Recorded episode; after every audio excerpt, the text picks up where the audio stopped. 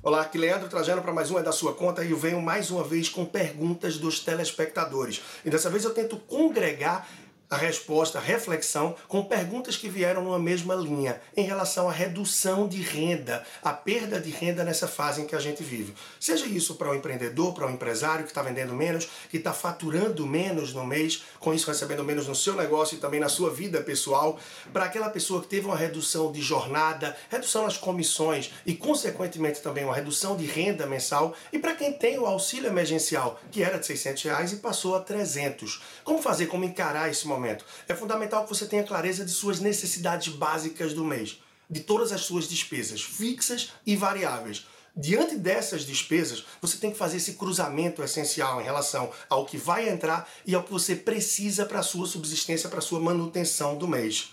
Com base nisso, você tem que elencar as suas prioridades, as suas reais prioridades, para evitar que isso extrapole ou que extrapole o mínimo possível de acordo com a sua real necessidade, a fim de evitar dívidas e maiores perdas, maiores problemas financeiros que de uma forma ou de outra vão atropelar um pouco do seu dia a dia e da sua rotina adiante. Então, procurar se manter com o essencial evitar ao máximo despesas com supérfluos e extras, procurando renegociar eventuais dívidas e questões que você já tem assumido anteriormente e que não tem condições de pagar agora, é essencial para que você tente manter o mínimo da saúde financeira. Sempre conversando com as pessoas que você tem eventuais dívidas e renegociando para evitar maiores problemas. Quem sabe até cancelando, cortando mesmo serviços e despesas e partindo para frente. Sou Leandro Trajano, personal financeiro e fico à disposição sempre por aqui. Um grande abraço. Thanks.